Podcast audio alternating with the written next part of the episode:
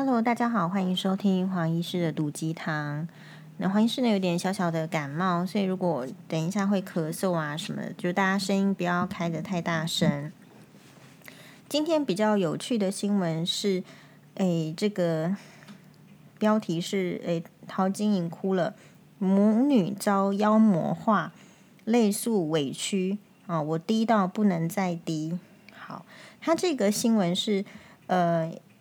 根据这个雅虎新闻，是五十一岁的主持天后桃子，就是陶晶莹跟李李仁夫夫妻哦，因为他们的女儿好像去参加那个篮球比赛，可是好像有资格不是很清楚的事情被请下场。那这时候呢，身为这个女儿的爸爸的这个李李仁呢，好像就是情绪比较失控哈，火大，对，向这个对手教练比中指。然后呢，陶晶莹好像也被误会说是不是有在旁边帮腔什么，所以这个事件变成是后来呃李李仁有公开的道歉，认为说诶他自己情绪控管不佳。那陶子的话则是觉得说很无奈，明明什么都没有讲，可是呢却被就是媒体可能没有做的事情，一直就写成他有这样，因为有些周刊的报道。哦，那事实上呢，这个然后第二则相关的新闻就是。哎，杨月娥就是这个月娥姐啊，力挺李李仁说，明星呃明星夫妻也是凡人。哎，那当然，这个网友呢，其实有非常多的回应啦，就是说，其实大家都不是很赞同你在公众场合好对别人比中指，不论你是不是明星。那事实上，从这个网友的回论。回应里面呢，就是有一派认为说，其实有错就道歉是很好。那事实上有另外一派的，则是说，诶，其实，呃，你在享受明星光环的时候，怎么就不说自己是？诶，意思说，如果你自己有享受明星光环，有承受这个相当的这个名人的这种好处啦、利益，因为不是名人的人都会觉得当名人会有一些好处跟利益嘛，就应该呢，就是要特别的更要求自己这样。然后很妙的是说，这个新闻出来之后呢，诶，黄医师的妈妈就跟黄医师讲说，诶，你不能在外面随便骂人哦，好，不然也是会被呃录音啊或怎么样被 跟他讲。我就说，第一个我本来就不会随便骂人呐、第二个我还是会做我自己呢。他如果要来讨骂，我还是会骂他，我并不会因为说我是黄宥嘉，我就不能骂他。而且，就算我骂人，大家反而会觉得我很正常，也不会觉得我不正常嘛。所以，其实大家觉得你怎么样，本来就是关于你本来的形象包装是怎么样。像我的话呢，因为我不是什么特别的。名人，我自己不觉得是好，但是呢，如果别人要觉得我是，那那是他们的选择。我自己不觉得我是名人，我只是负责做我想要做的人。然后我对我自己的要求标准在哪里？我面对什么状况，我会有什么回应？这个都出自于我觉得我要做怎么样的人的选择。好，所以当你会觉得说，民众在讨论说，诶，那个明星那个光环有那样光环的人，你怎么会做出那样的事情的时候，是源自于说。这一些人，他本来就对于他的这个形象跟包装呢是有相当程度，但你会说这是他愿意的吗？那可能是时代造成的哦。比如说那个时代，如果我出来做明星，他通通被包装成玉女，好，比如说可能在黄医师这个大二的年代的时候，就可以看得到，就是被包装成呃玉女姐妹歌手，好，然后呢，诶，去那个餐厅跟那个所谓的就是他们的。诶，麻吉的好友，然后去一家这个呃新开的比较热门的日式餐厅。那黄医师这种人就是会赶风赶这种呃有一点餐厅新开的，我也蛮喜欢赶风潮去吃吃看的。然后所以我也就去，就跟我的这个麻吉同学约去。诶，没想到呢是都因为餐厅刚开是需要排队，排队没关系啊，我们就在外面等。但是同样就真的就是看到明星，你会多看两眼。然后你再看下去，你的那个下巴也是会掉下来。诶，怎么说是玉女明星？好像很有气质、很 lady 的女生，就是在餐厅的门口在那边剪指甲。好，所以嗯，有一些人可以接受人家在外面剪指甲，像黄医师是完全不能接受的。所以首先先推论说，那个事情是不是你自己会做的事情，还是你本身就不会做的事情？这个我觉得跟你是不是有明星的光环或是名人的光环都没有关系。嗯，觉得还是追根就是追本溯源是就是你自己是怎么样的人，你就你就好好的做你想要做的，然后往更好的目标去做就可以了。哦，所以没有所谓的。嗯，我觉得民众在看那些有名的人哈，跟这个或者是说所谓的明星，也不要太一厢情愿。就是你看到，请问你你一个人上电视，或者是去拍杂志，或是去拍影音的时候，会特别呈现自己不良的部分给大家看吗？当然不会啊，他又不是笨蛋，又不是白痴。所以你看到的任何的影像，什么绝大部分也都是经过所谓的。这个去芜存菁啦，就是特别呈现出好的，或是他想呈现的那个部分嘛，对不对？难道你看到谐星，他每天逗着你笑，他私底下不会有哭的一面吗？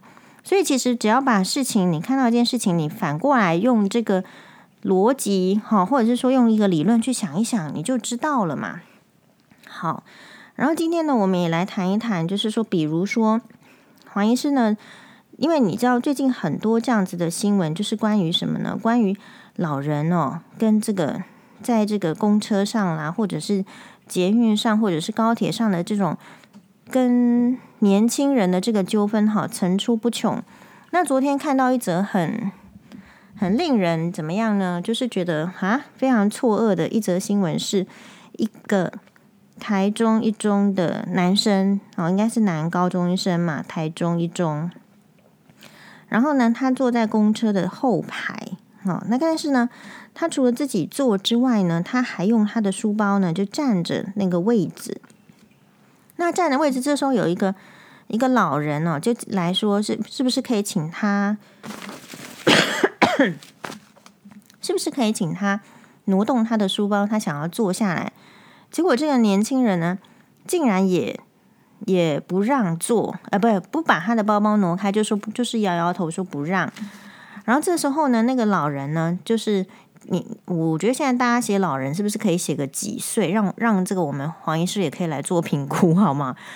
啊，那那个老人呢，就是说，像我们那个任何人哦，病人一定都会先看几岁嘛，不同的岁数、不同的行为、不同的那个诊断、不同，这都要想哦。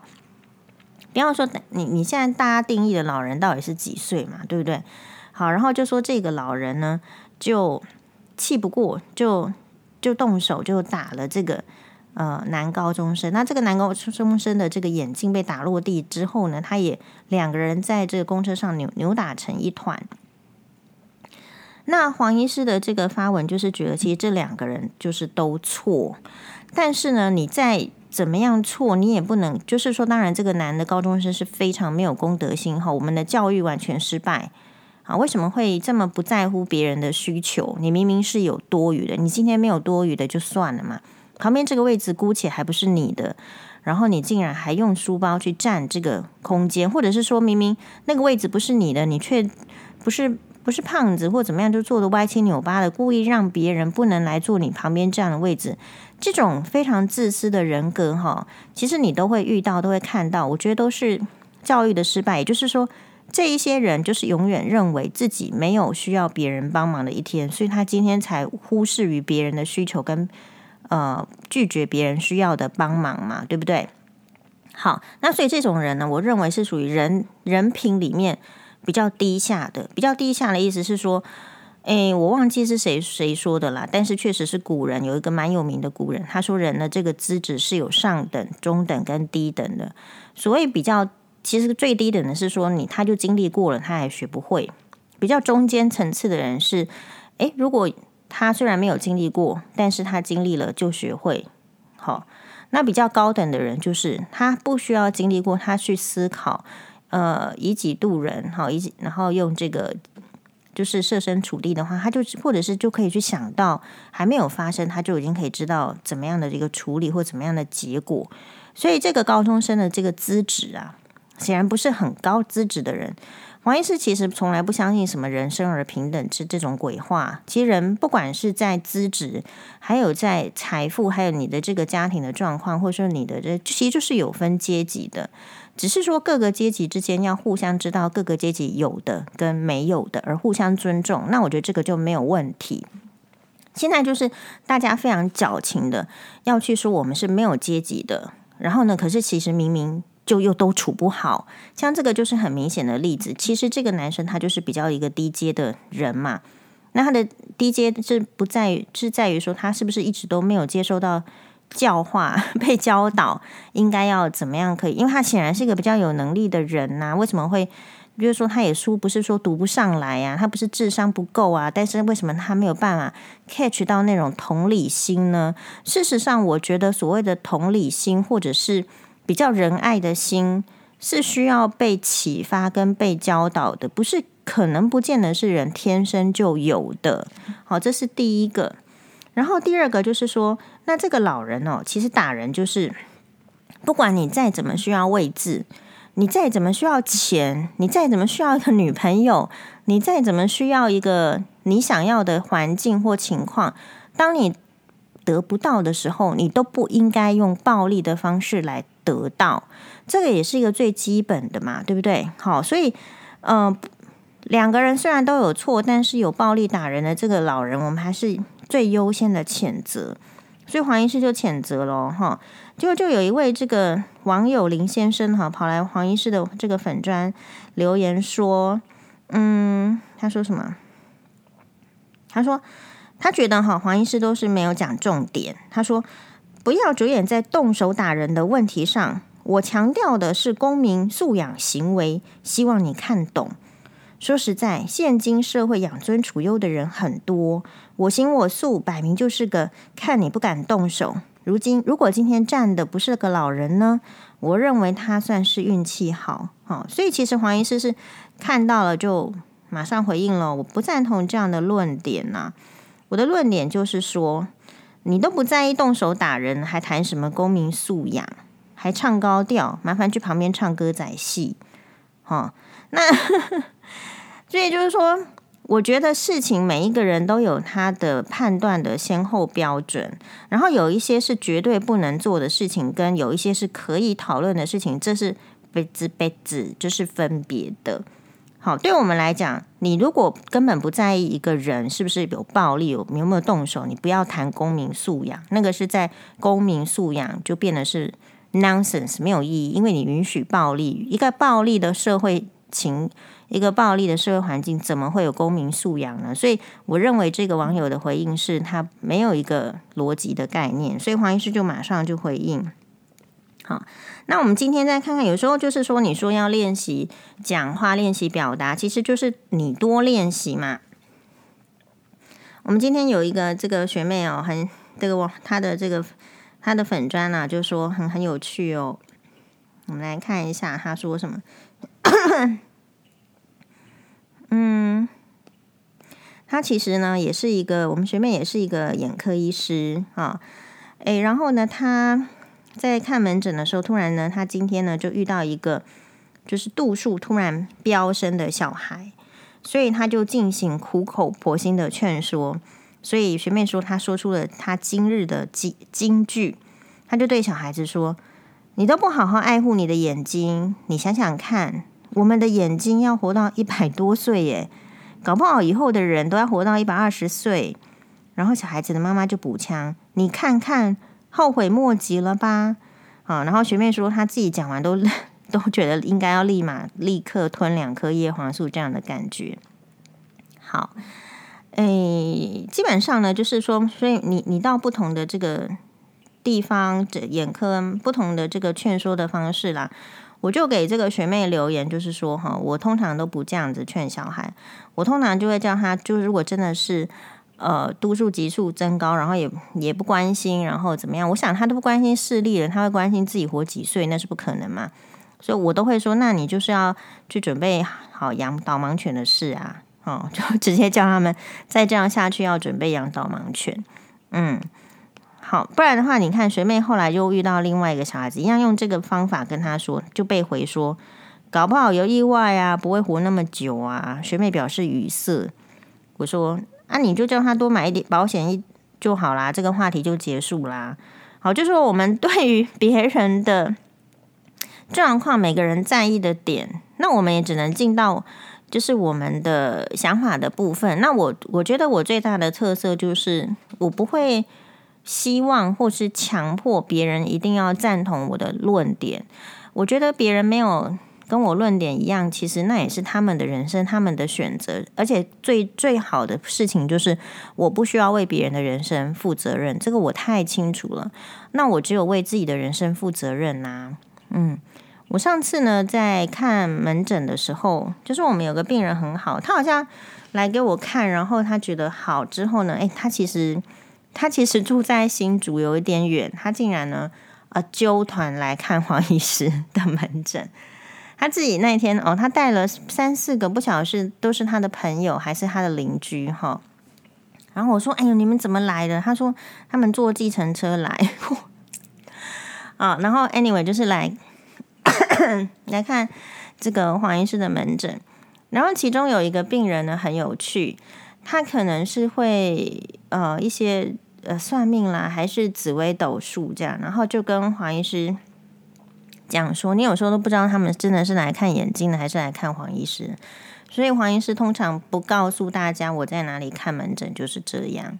而我觉得这个就是要嗯，很区别开来。对，哎，然后呢，这个 我们的这个很这个很有趣的病人就跟我讲说，黄医师你应该去改名，然后你要把名字呢改成有女字边的，这样子的话，你才能够再找到好的男人。呃，然后或者是说你这样会比较顺。那这时候黄医师也是马上就回复他说：“哈，哦，然后他也问我说，你为什么小孩子不给这个前夫养呢？你自己要这么辛苦呢？”那时候黄医师其实也是回答得很快啦。我当然不会有那种什么超过一分钟、两分钟的思考，不会，我大概都是可以直接回答的。我就直接告诉他说：“哈，因为我心里是想什么，我就跟你讲什么，所以我不会很久，我不需要在那边把它再什么包装一下，或是再涂个油漆啊，或是再喷个香水，不会，我会直接告诉你我心里想什么，我就直接告诉这个，哦，我们的这个病人哦，嗯，也就是我跟他讲，我说，呃，你你知道，如果改名的话，哈，其实我们的执照啊，我们的所有的很多的文件，哈，都要。”跟着改名，其实这个非常麻烦，这是第一个。然后第二个，其实我并没有想要找一个什么男人来照顾我，或者是让我很愉快。当你想到这个，你想要去找一个男人来照顾你很愉快的时候，你有没有想过你要付出什么？因为我不是一个单纯要得到别人东西的人，我都要先自问说，我是不是能给别人什么，对吧？这个世界哪有这么好的事情呢？就是。嗯，就算是公主，她也就是你不要以为伊丽莎白女皇她想要嫁给菲利普王子，她就嫁给了菲利普王子，没有错，希腊的菲利普王子。可是她嫁给这个菲利普王子之后，她要承担什么呢？她还是要承担菲利普王子的个性其实也没有很好。然后，菲利普王子作为一个男人，他 always 要站在他的老婆后面一步。你觉得他心情会很好吗？所有的意见都要问过女女王才算。他作为一个王夫，他心情会很爽快吗？所以，当女王得到他想要的这个王子，希腊王子菲利普王子之后，你觉得就算是女王，也要付出一些什么吧？女王的付出是我们看不到的，因为在那个军军权之下，他不会让我们看到他失去了，他忍耐的。可是他肯定是有，好，所以我觉得我就跟这个很多的，然后哦，我今天呢又接到一个学学姐的 messenger，诶，学姐也不是很熟啦，就是嗯、已经很多年没有见面，然后就是非常非常偶尔的 messenger，然后偶尔跟他介绍一个男生这样。介绍给学姐，哦，然后学姐突然突然，呃，今天也不知道她吃的 什么药，这样，她突然来关心我，然后 Messenger 说：“学妹，你真的不会再跟你前夫复合吗？”然后我就说：“嗯，打死我我也不会。”然后我心里 OS 是说，就是说，哈，学姐你都是太忙，都没有认真看新闻，哇哇哇！你如果有看，你怎么会问我这个问题？好。那意思是什么？我觉得有一些女生她非常的老派，不是指学姐，而是说在他们的这个思想里面，女生你一定要找到一个男生，你的生命才叫做可能会比较幸福。但是他们都无视于那些更多已经找到男人的女人，其实生活一点都不幸福。所以幸福与否跟你是不是有跟男人在一起，是不是你你有被男人照顾，其实是无关的。这个就是我现在的结论。好，当然也许有一些酸民或者说不看好黄医师的人说，你以后就会在什么枕头下面哭泣呀、啊，在被子里面什么哭泣什么的。我告诉大家，我一定是在被子里面睡觉而已。嘿。好，所以就是每个人的，所以那这是取决在哪里呢？你的认知跟你的想法是不太一样的，而你可以知，你会因为你的认知而想法而做不同的选择嘛？所以有一些可能，呃，离婚了就会被催促说你要赶快去找第二春啊、第三春。可是我们其实也接到很多私讯，那个第二春呢，他还是不，他还是有问题呀、啊。哦，并不是说第二春就一定会好嘛。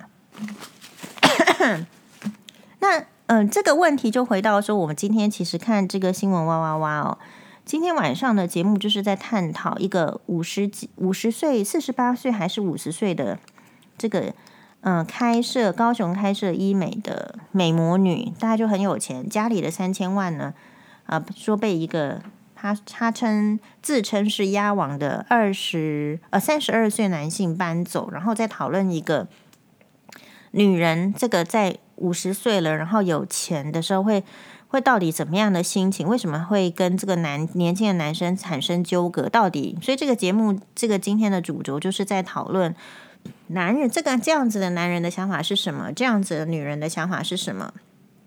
然后我觉得在今天的节目里面，每个来宾都讲得很好，特别是新线啊跟这个马在庭律师哈，我觉得那个。诶，马律师其实，因为我想他应该是接触非常多的，诶，应该是说他的他的他的那个看到的 case 很多，就从中会看到很多的人性，所以马律师是把这种不管是男生包养，就是年龄高的男生包养，呃，年纪轻的女生，或者是年纪大的女生去包养年纪轻的男生，他是解释成这个，大家自己去自己去看会更有启发。把它解释成是一个，呃，一个车子的配备。当我到某一个水准，有一个金钱，有个权利的时候，其实谈感情很累啊。然后呢，嗯，然后他，所以他想要找的这个对象，他不要那么累了。他就是当他是一个比较像是车子，马律师是用这个车子形容，这样男人就听得懂。反正这台车子我要怎么开，我要怎么用，我我想要开的时候就开，我想要加速的时候就加速，我想把它撞烂就撞烂。好，所以马律师的解释是这样。好，那回过头来的话呢，就是嗯，黄医师是这样子看的。我觉得可能你你不要讲五十岁的女人或者是四十岁的女人就会孤独好了，可能三十岁、四十岁、五十岁甚至二十岁的女人。她都有可能是孤独的，因为人就是这样嘛。人就是你追求的东西，你觉得你没有的时候，你就会觉得孤独。比如说，我们可能看家里有三千万现金的这个呃医美的这个女老板，好了，我们不知道她到底身身份是什么，反正就是有投资医美的这个女老板，好了。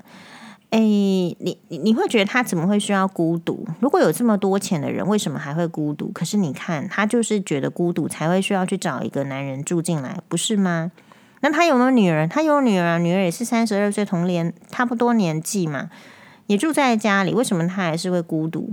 所以我想，这个就是有一些人常常会解释成，就是说，呃，会劝黄医师，或者是劝其他离婚妇女说。啊，你就是要去再找一个男人，不然你以后会孤独。可是我觉得这种言论啊，是必须是必须克制，就是个人化的。你不要因为别人说什么，你就觉得你是那种人。像我的话，我就会很清楚的告诉那天来说要改名，说我就会比较顺了。我就告诉他说，可是我不觉得我很需要男人啊，对不对？难道我没有没有遇过好的男人吗？好的男人跟坏的男人我都遇过啊。对不对？但是我现在的状况就是，我要对我的生活负责任嘛。我不需要在你你你你为什么会觉得你找一个男人，然后你不需要对这个男人负责任，你只只会从这个男人身上得到好处呢？我就不是那种女人呐、我不并不想要从男人身上得到好处啊。我跟这个人如果要在一起要相处，是要问说我是不是能够带给他幸福快乐嘛？那他也带给我幸福快乐，我觉得这比较有意义呀、啊。如果说不能够的时候，这个状态这个关系是不需要建立的嘛？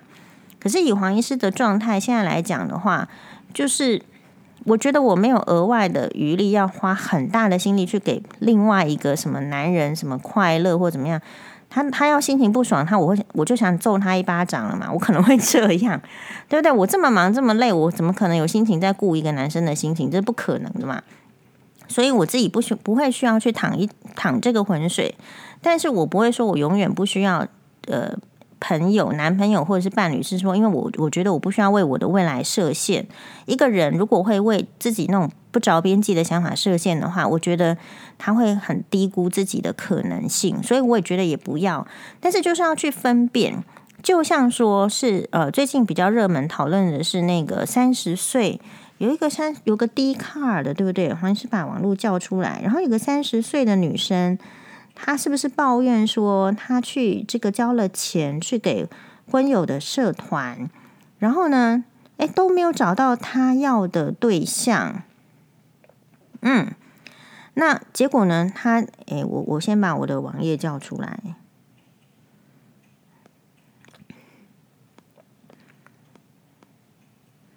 然后他说他的对象，他的要求很简单呐、他告诉。大家，我觉得她这个女生也很忙，她告诉大家她的这个她自己的条件嘛。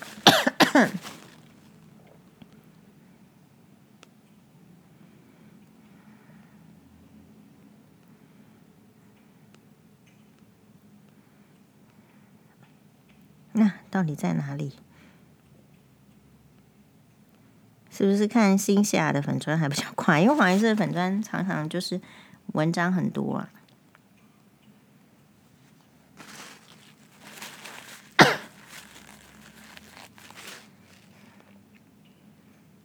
哦，在这里，他说他自己三十岁，然后月薪四万多，身高体重是一百六十公分，五十公斤，长相中等，一直很想交男朋友，很想结婚，这个是他开出的择偶条件。外表不用太帅，身高不能低于一百七啊。那第二个是中等身材，第三个月薪十万以上，第四个工程师家，第五个要有车要有房。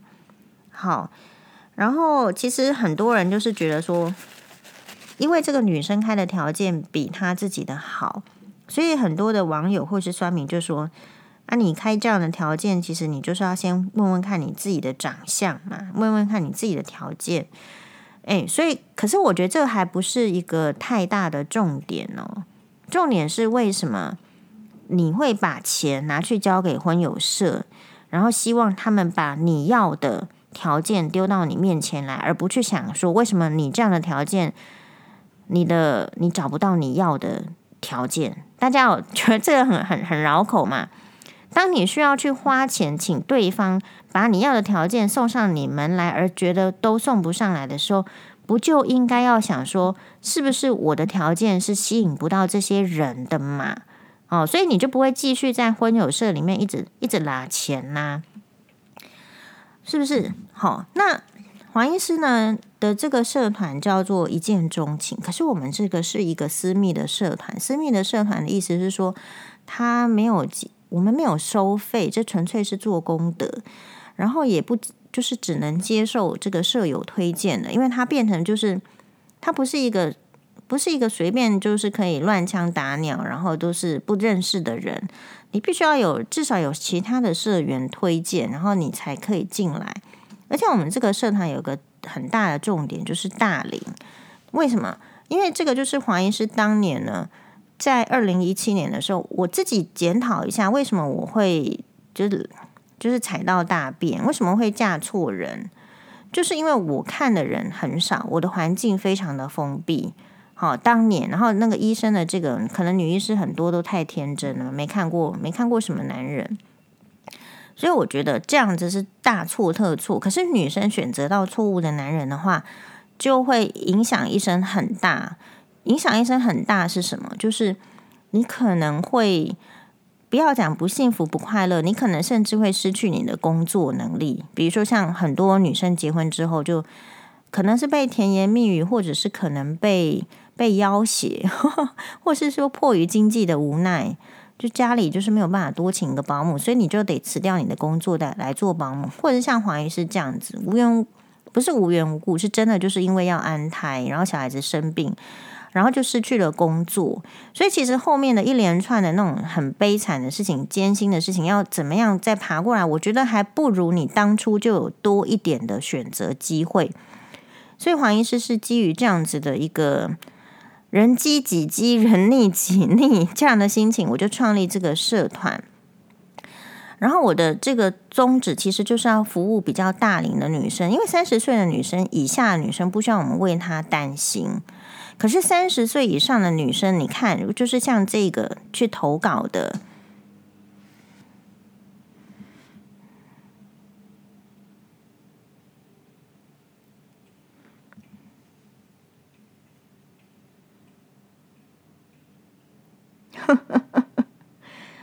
奇怪，怎么怎么会？哦哟。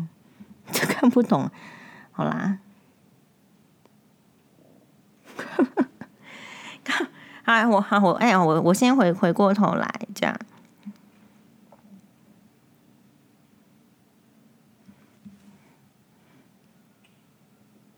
哎，我刚刚讲到哪里啊？因为刚刚有有，哦哦哦，好啦，就是从那个。那个娃娃节目传给我说什么？有一个网友要传给他，然后很好笑，看着那个电视画面，然后做着致敬的敬礼的 样子，感感谢支持啊！我真的是，好，赶快回一下，感谢支持。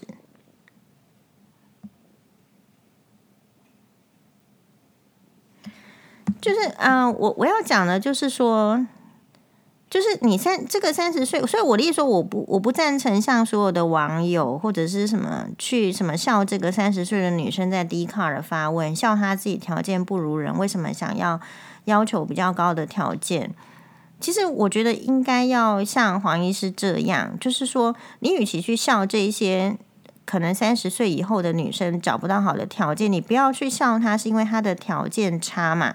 你要把好的条件的人推到他面前，你你要能先帮助人，你才不需要，就是你不需要，因为没，如果你能够帮助人，你就不需要笑人嘛。我我个人的态度是这样。好，那我要讲的是说，所以呃，我我创的那个社团，你会发现呢，其实后来我发现，如果你在一个，就是你要在正确风气下，我那个社团是什么风气呢？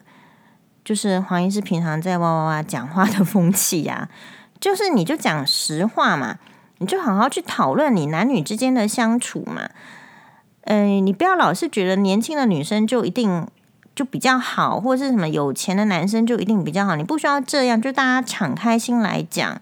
好，然后里面呢，黄医师也时不时会就是就是说要这个讲一些婆媳问题，或是讲一些真正你你你就是会踩到地雷的事情。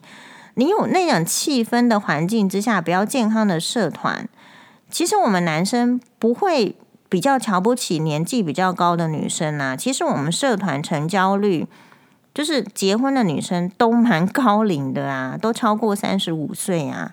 所以你你知道，我看到那个新加坡的那个是说，当然很好，因为黄医师本人不看 D 卡就是我没有那么多时间嘛，所以。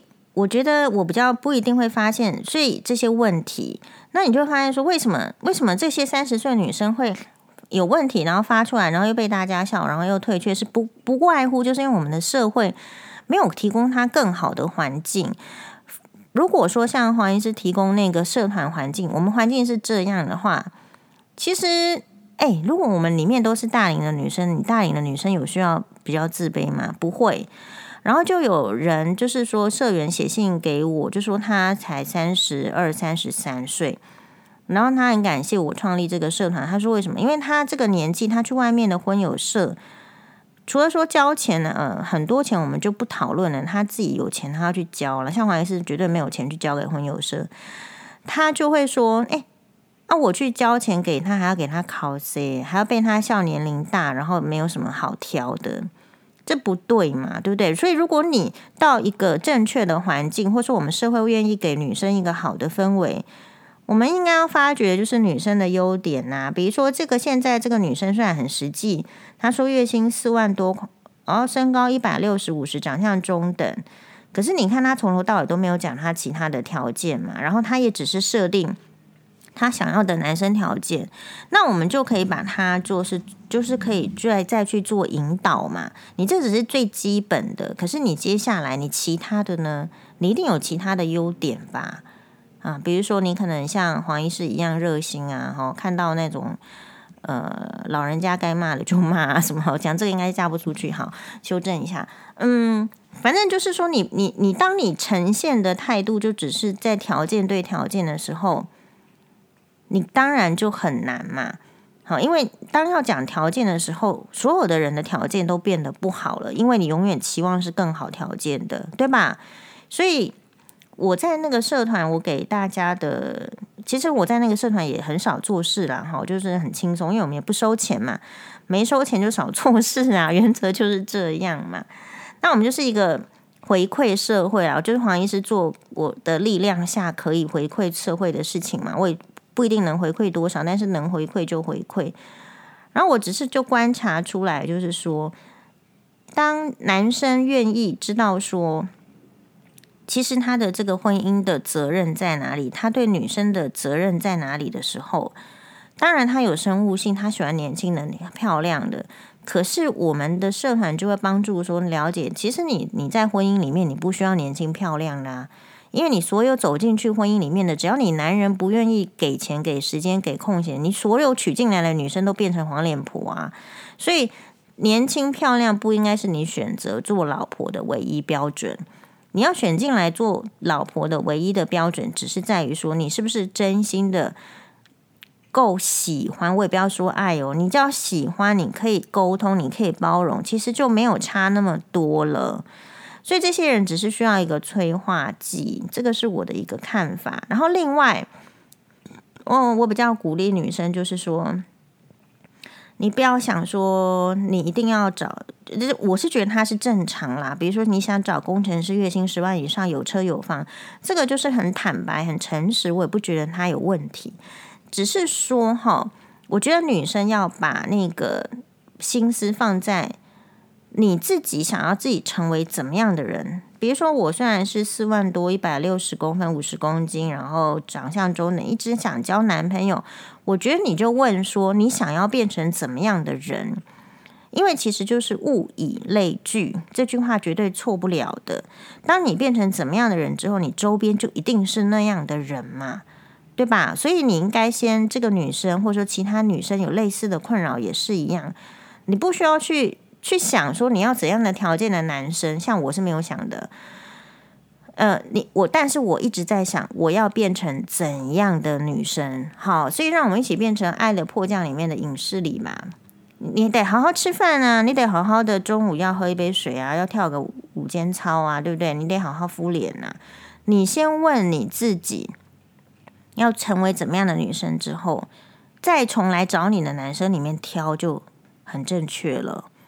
就不会差太多，但反过来说，你漫无目的的去找男生，我觉得那个就很像是乱枪找打鸟，还不是骑驴找马哦，还不是，根本就是乱枪打鸟。然后这个世界上也没有什么骑驴找马这个事情，因为你骑驴找马的时候呢，你骑着驴子想要找马，其实就是。就不会找到好的马嘛？你这个想就知道了。你在驴子上坐就很难坐，你整个人很狼狈，你怎么会看到千里马？你不会。人家伯乐难道是坐在驴子上找到千里马吗？不是啊。哦，所以大家这一点，我们再互相彼此好好的鼓励一下。好哟，希望黄医师明天感冒就好了。切拜，拜托，谢谢大家，拜拜。